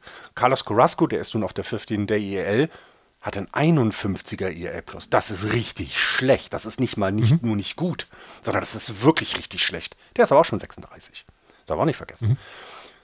So ein bisschen das, ja, Tyler McGill ist so ein bisschen das, ne, das, und auch Koda Sänger, finde ich, reißen das ein bisschen raus, aber auch da, ne, Koda Sänger ist 30, Tyler McGill 27. Also es ist alles so ein bisschen, es wirkt so, ja, so alt. Und bin, bin gespannt, Power. wie sie reagiert. reagiert. Ja, die, die, die fehlende Power ist auch im Moment noch ein Thema. Außer Peter Alonso und Francisco Lindor gibt es keinen, der mehr als drei Home Runs hat. Ähm, Macania, Eduardo Escobar und Tommy Farm haben drei Home Runs. Und ansonsten fehlt die Power dann auch. Ähm, wir haben nicht viele Doubles bislang gehabt, außerhalb von Francisco Lindor. Brandon Nimmo, Jeff McNeil, ja, und Mark Kenya, aber das ist auch nicht so richtig gut. Und der Start bei den New York Mets ist einfach nicht gut gelungen. Und ich habe eben gesagt, dass äh, Peter Alonso über 30 ist, ist er nicht. Entschuldigung, er ist noch keine 30. Und trotzdem ist er einer der wenigen Ausnahmen in diesem, diesem Team, in diesem sehr erfahrenen Team. Und die Mets haben in letzter Zeit einfach Spiele verloren, wo man sich hinterher gedacht hat, ja, so richtig gut war das nicht. Ja, genau. Und für, ja. ich glaube, das ist es eben. Ne? Also ich glaube, es geht ja gar nicht darum, du kannst auch Spiele verlieren, alles okay. Das wir haben auch schon gesagt, das passiert im Baseball, ist es ganz normal. Sie haben halt eine, sie haben, sie haben halt einen Sweep von den Tigers bekommen. Genau. Und das Run Differential ist bei minus 1. Ja. Das heißt, sie verlieren hoch und sie gewinnen hoch oder eben niedrig oder ne, was auch immer. Also es gibt keinen Ausschlag. Es ist kein, ach, wir haben unglücklich verloren, sondern nee, bei einem Run Differential von minus 1 stehst du zurecht bei 500er Ball. Ganz absolut, wenn nicht sogar schlechter. Ne? Sie sind im Moment sogar überbewertet in den Leistungen, gefühlt. So. Sie haben jetzt drei Serien gegen die Rockies, gegen die Reds und gegen die Nationals. Danach kann diese Sache natürlich wieder komplett anders aussehen. Wenn sie daraus jetzt 8-1 oder, oder 7-2 gehen, ist die Welt schon wieder eine etwas andere. Und trotzdem kann man sagen, hier muss man einfach mal eine kleine gelbe Flagge schon mal wedeln. Auf jeden Fall ja? muss man es weiter beobachten. Und was ja. meinst du, äh, was meinst du, was da, was in New York, ne? Also die, die, die Tabloids sind wahrscheinlich voll, oder? Ach, und diese Talk, Sports Talk Radios. Ja? Mhm. Da wird ja, was, was ich ja, was ich wirklich spannend finde, wir versuchen ja noch immer, noch immer das Gute zu finden oder, oder nicht, nicht drauf zu hauen. Wenn in New York nicht abgeliefert wird, und die haben Gott sei Dank momentan die Knicks, die, ähm, die in den Playoffs sind, in den NBA-Playoffs sind, da konzentriert sich im Moment alles drauf. Aber da gibt es richtig, richtig auf die Fresse in, in New Yorker Medien.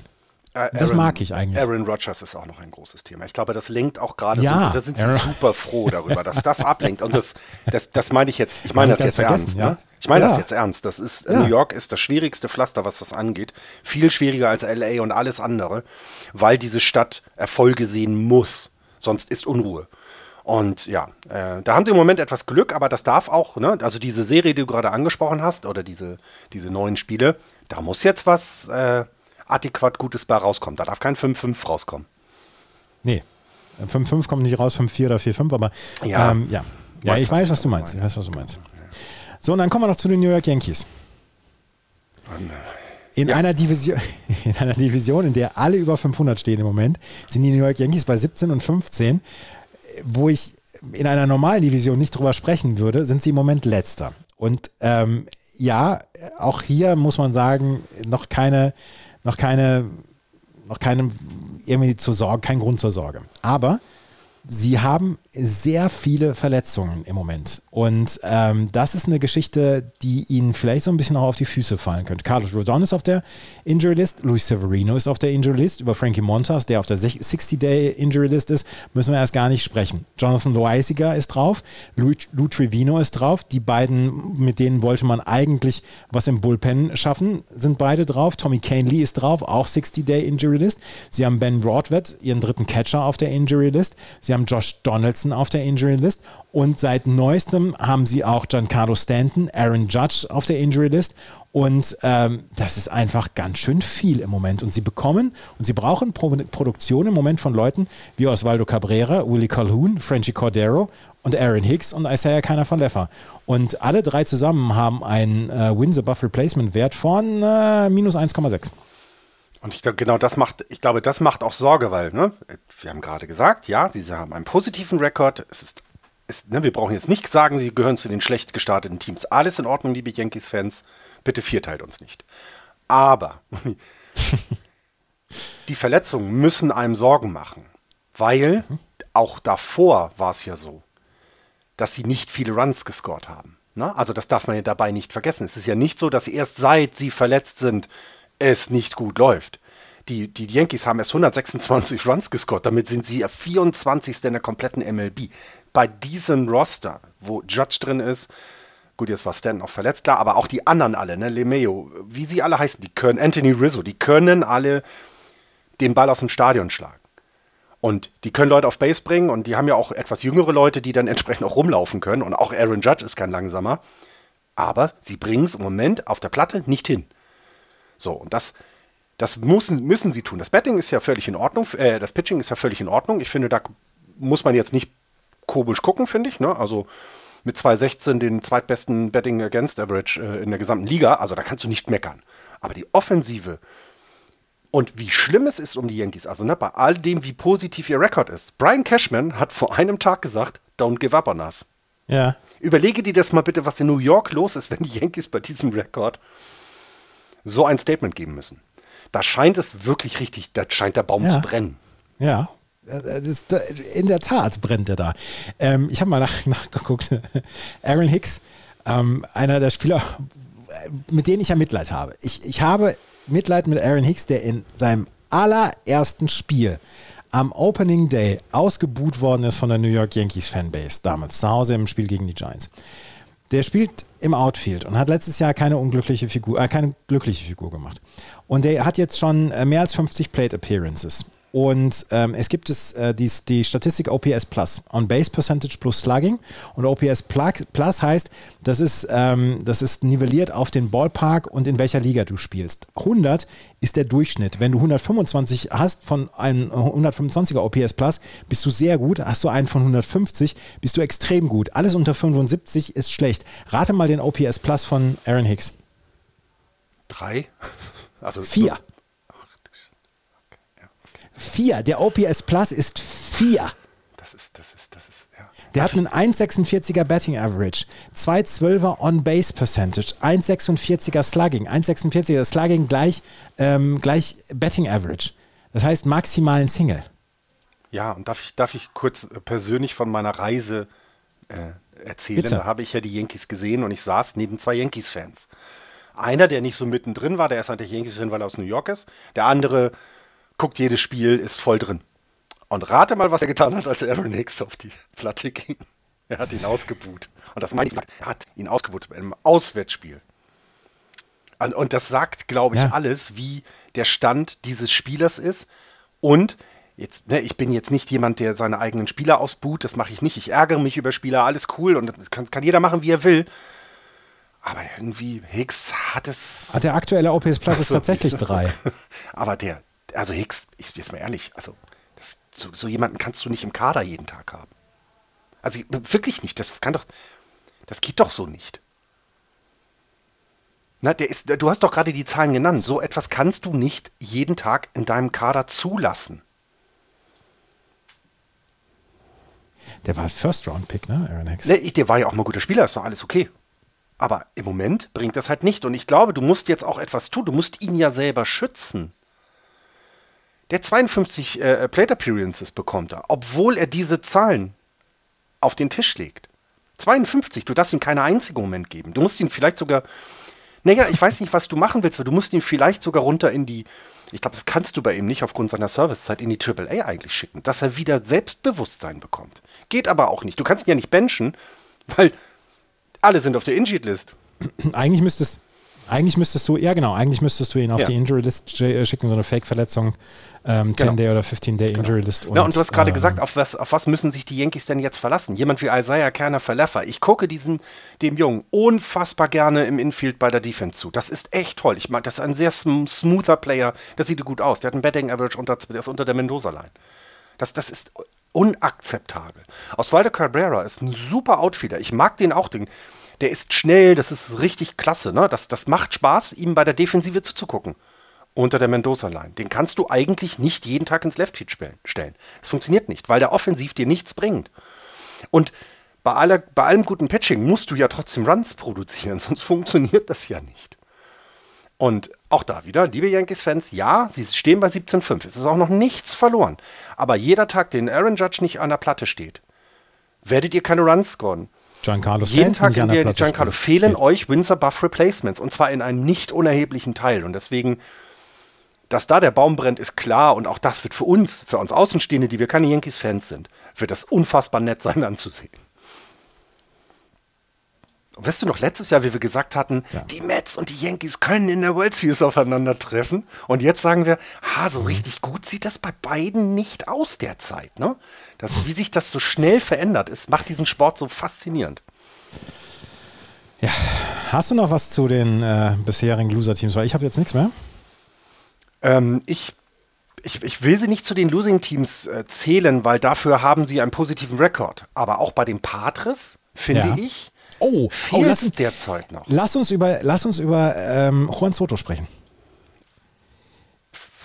Lass uns Äh, über, müssen wir. Ja, Müssen wir. Juan Soto hat ein ähm, Angebot von den Washington Nationals damals ausgeschlagen, 15 Jahre, 440 Millionen Dollar.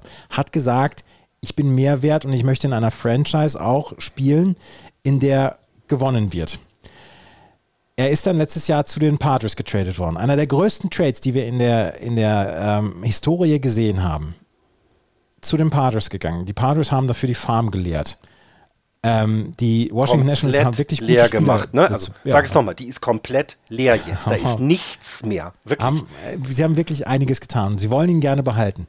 Aber seitdem er bei den Padres ist, ist er nicht gut. Und auch das muss einfach mal gesagt werden. Es ist nicht so, dass wir sagen, ja, gut, er ist jetzt in einem Slump. Der ist jetzt in einem im mehrmonatigen Slump. Und das, was er bislang geliefert hat hier, Juan Soto, hast du sein Base Running äh, gesehen vorgestern? Hast du es gesehen? ja. da ist ein, da ist ein, ähm, ein, ein Hit von Xander Bogarts gewesen. Juan Soto steht an der First Base. Xander Bogarts an der Platte. Xander Bogarts schlägt ins Outfield. Ähm, Juan Soto läuft los Richtung Third Base. Sieht dann, oder denkt dann, der Ball ist in der Luft gefangen worden und will dann zur First Base zurücklaufen. Der Ball ist allerdings nicht gefangen worden, der ist vorher aufgekommen. Es war also ein Hit von Xander Bogarts. Xander Bogarts ruft ihm zu, lauf weiter, lauf wieder zurück an die Second Base, während er zurück an die First Base läuft, ohne sich irgendwie umzugucken oder ohne jemanden anzugucken. Ja, und dann war es ein Double Play. Ja, also äh, ab, ab, also auch was da los, also was, was da gerade los ist, kann man vielleicht auch mal wieder an Zahlen ein bisschen klar machen. Den schlechtesten Wins above Replacement hatte er im Jahr 2020. Da hat er nur 2.1er äh, Wins above Replacement ähm, ähm, geliefert bei den, bei den Washington Nationals. Da hat er aber auch nur 47 Spiele gespielt. Der, Ja. Sein letztjähriger, da hat er 52 Spiele gespielt, war aber 1,8. Schon mal schlechter. Derzeit steht er bei 0,8. Also er ist knapp davor, so gut zu sein wie ein Average Player. Und dafür hat er keinen Average-Kontrakt. Da, dafür hat er vorher schon above Average Leistung angelegt. Das Einzige, was ich ein bisschen Lichtblick finde, ist, dass sein äh, On-Base-Percentage langsam wieder Richtung 4 geht. Na, er ist bei 3,97 jetzt. Er hatte in den Jahren davor bei den Washington Nationals immer ein über Vierer äh, äh, On- On-Base-Percentage. Das ist zwar auch geschrumpft, also ne, sein 490er aus dem Jahr 2020 wird er nicht wieder aufholen. Aber es geht so ein bisschen in die Richtung, finde ich. Ähm, er hat aber meines Erachtens auch einfach mit 33 Strikeouts in drei- 33 Spielen, das, das funktioniert nicht. Ne? Er hat 31 Walks, das ist eigentlich, war ja die, die, die Plattendisziplin, war ja seine große Stärke. Er hatte immer mehr Walks als Strikeouts. Und vielleicht kommt er da langsam wieder hin. Auch den müssen sie in, in San Diego jetzt hinbekommen. Den brauchen sie. In dieser Division werden sie ein, ein, sie müssen einen Juan Soto aus dem Jahr 2021 haben. Ne, Ja, wo er wirklich sie. ja Wins, äh, wo er wirklich MVP-Karriere oder MVP-Zahlen aufgelegt hat. Den brauchen sie, weil äh, äh, ne, wie auch da, es ist noch nichts schlimm passiert. Er ist ja nicht verletzt und ähnliches. Es scheint ja so zu sein, aber irgendwas hemmt ihn gerade. Und ein, ähm, ein Kommentator von ESPN, ich weiß jetzt gar nicht mehr, wer es war, ob es Carl Ravitch war, der hat gesagt so, naja, vielleicht ist es, weil, das habe ich gesagt, wenn Fernando zurückkommt, Fernando Tatis Jr. ist zurück, wo ist sein Platz in der, in in der Line-Up? Und er hat immer gesagt, er möchte gerne an einer wichtigen Stelle dort stehen. Ich glaube, Juan Soto ist auch jemand, der für sein Ego ein wichtiger Spieler im Team sein muss. Das ist er nicht. Das ist Manny Machado. Das ist das Team von Manny Machado, nie, von niemandem anders. Und Fernando Tatis Jr. macht sich gerade auf den Weg, das wieder zu werden, dass das ein Teil auch sein Team ist. Es sind Und halt viele Häuptlinge dabei, ne? Also du hast ja dann- Bogarts genau. noch mit dabei. Ich, die, die, die beste Verpflichtung, der, der bisher beste Verpflichtung in der, in der Offseason. Mhm. Von, von allen Teams. Ich finde, der, der ist richtig gut eingeschlagen. Defensiv wie offensiv ein absolut verlässlicher Spieler. Sechs Homeruns schon geschlagen. Hat er so viele Homeruns auch in Boston immer geschlagen? Der war doch nie so ein Homerun-Hitter. oder? Ja, also der hat, war halt so ein Double-Hitter, ne? Der hat äh, das Green Monster da bearbeitet. Ja, okay. Und, und, und, äh, ne, und genau das, da sind so viele Häuptlinge und vielleicht ist es etwas, was ihm noch die Rolle, er muss noch seine Rolle finden. Ne? Er hat die Chance auch noch. Ich glaube auch, dass Bob Aber der Melvin Junge in wird der in Lage anderthalb, ist. der wird in ein, dreiviertel Jahren wird er Free Agent. Und wenn er 440 Millionen Dollar für 15 Jahre ausgeschlagen hat, spekuliert Nimm er auf einen bitte- größeren Vertrag. Ja, nimm, ja, nein, nein, nein. Er hat das An Angebot der Nationals nicht angenommen. Bitte vergiss das nicht. Die, waren im, die Nationals sollen verkauft werden. Es war überhaupt nicht klar, wie dieses Team in den nächsten Jahren auftreten wird. Ich glaube, das hatte nichts unbedingt nur mit damit zu tun, dass er mehr haben wollte. Es hat auch was damit zu tun, dass er nicht für die Nationals wollte. Na gut. So, ne, das nimm mal mal raus. Aber er wird so einen Vertrag von den Padres nicht angeboten bekommen. Auf gar keinen Fall. Also nicht, wie er derzeit spielt. Nee. Das muss man ganz deutlich sagen. Nee. Manny Machado auch noch nicht mit so einem richtig guten äh, Auftakt in die Saison, aber äh, bei dem muss man sich, glaube ich, keine großen Sorgen machen. Aber sie haben jetzt in den nächsten zehn, Spiel zehn Tagen sechs Spiele gegen die Dodgers. Guckt euch diese Serien an. Das ist, also äh, auch da wieder, es entscheidet die Division nicht, auf gar keinen Fall, ne? weil es ist noch sehr viel Spiel zu spielen. Aber diese, diese sechs Spiele werden viel für die San Diego Padres bedeuten müssen. Weil die müssen hier zeigen, dass sie, bei den, dass sie mit, den, mit den Dodgers mithalten können. Wir haben es letztes Jahr gehabt, dass die quasi die erste Serie war, als äh, Juan Soto getradet worden war zu den, Mhm. ähm, zu den Dodgers und alle auf Zinne waren und dann sind sie von den Dodgers relativ eingesagt worden. Genau. Und nochmal wieder, um ne, wieder her herzustellen, warum wir glauben, dass es bei den Padres nicht so gut läuft. Die haben ein Run, äh, Run Differential von minus 3. Und das darfst du dir in dieser Division nicht erlauben. Nicht, dass die Diamondbacks jetzt weiter da oben mitspielen werden in, dem, in der Form, in der sie jetzt, jetzt sind, aber sie haben gezeigt, dass sie in diesem Jahr spielen können. Dass sie nicht das Team sind, was verprügelt wird, wie vielleicht die Giants und die, die äh, Rockies in diesem Jahr. So, und das heißt, du musst die schon mal hinter dir lassen. So, im Moment ist noch ein Lichtblick, würde ich sagen, dass halt insgesamt die National League kein richtig dominantes Team soweit hat oder auch keine dominante Division, nennen wir es mal so. Na, das ist im Moment noch nicht der Fall. Das heißt, es ist noch nichts verloren für die Padres. Aber diese, diese sechs Spiele gegen die, die müssen sie mindestens ausgeglichen gestalten, sonst brennt da auch der Baum. Ja, es war übrigens kein Double Play bei Xander Bogarts, es war nur das, ein, das eine aus von Juan. Soto, aber äh, trotzdem, es war auf jeden Fall nicht gut anzugucken. Und wie Xander Bogart sich in Verachtung umgedreht hat, war auch ein schönes Bild. Ja, Naja. ja. Au- Auch das, auch das sind Dinge, ne, auch diese Kleinigkeiten. Irgendwas scheint nicht zu stimmen, dass Juan Soto nicht voll dabei ist, 100% konzentriert ist. Irgendwas ist los. Nur mit ihm, ne? weil seiner Bogarts kannst du nichts vorwerfen. Nee. Wie war es in Texas? Ähm, warm. Sehr schön warm. Ich hatte 31 Grad in, in Houston, das war so herrlich. Ähm, und ähm, ja, also beide, beide Stadien sind ein Besuch wert. Also ich fand das Ranger-Stadion sogar noch besser. Das hat ein bisschen, weiß ich nicht, ein bisschen mehr Ballpark-Flair. Der, ähm, der, der Minute Maid Park ist so ein bisschen wie so ein Dome und es ist nicht so ganz meins. Ne? Ich hatte das Glück, dass bei den Rangers das Dach offen war. Das passiert nicht häufig, weil es nicht ganz so heiß war. Ähm, die Spiele, das war toll. Ich habe die Phillies Das gesehen. ich erste Mal in diesem Jahr, gesehen. dass der, dass der Minute Maid Park offen war. Genau. Nee, nee, äh, äh, Globe Life Field. Achso, Entschuldigung. Nicht ja. Minute Maid Park war zu, beide Spiele. Äh, dafür war es zu viel Regen angekündigt Mhm. zwischendurch, deswegen haben sie es gleich zugelassen. Als ich weggefahren bin, hat sie ihn laufen. Da habe ich gesagt, das kann doch jetzt nicht euer Ernst sein. Auf dem Weg zum Flughafen sah ich, dass das Dach auf ist. Ich so, nee. Nee, und ähm, ich durfte die, die Yankees sehen. Also Aaron Judge mal live an der Platte zu sehen, ist nochmal anders als im Fernsehen. Das ist schon eine Erscheinung. Meine Herren. Also wirklich ernsthaft. Vor dem würde ich in der Nacht, wenn ich ihn im Dunkel treffe, sofort weglaufen. Der sieht aus wie ein Riese. Das ist unglaublich. Ähm, Gary Cole durfte ich sehen. Auch das finde ich, kann ich von meiner Bucketlist abhaken. So einen guten Pitcher mal live zu sehen, ist was, was komplett anderes. Ähm, dann habe ich die Phillies gesehen. Ich durfte Trey Turner zugucken, was wirklich einfach ganz smart. Das ist ein super smarter und smoother Player. Das macht unfassbar viel Spaß. Und ich habe ja beim Spiel gegen die Giants in der dritten Reihe gesessen und das ist ein unvergessliches Erlebnis gewesen. Ganz toll. Ja, das kann ich mir vorstellen. Ähm, das war es mit der heutigen Ausgabe.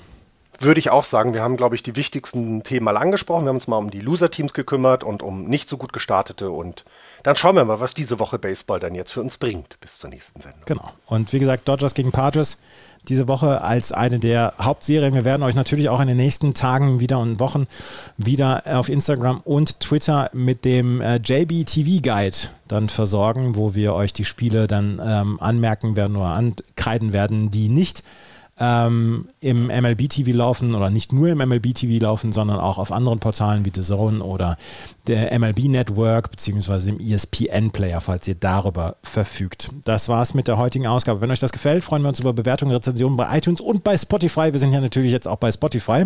Und ähm, ansonsten freuen wir uns, wenn ihr uns einen Kaffee ausgeben möchtet, auf justbaseball.de findet ihr den Steady-Button, wenn ihr uns da unterstützen möchtet. Da freuen wir uns auch sehr drüber. Nächste Woche gibt es wieder einen neuen Podcast und äh, dann werden auch Florian und ich wir wahrscheinlich alleine diesen Podcast vornehmen, aber wir freuen uns jetzt schon drauf.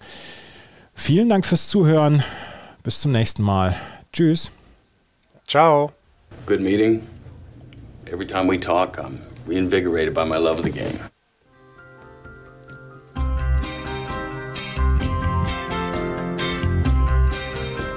Das war Just Baseball. Ihr findet uns auf justbaseball.de, bei Facebook, bei Twitter und natürlich bei iTunes.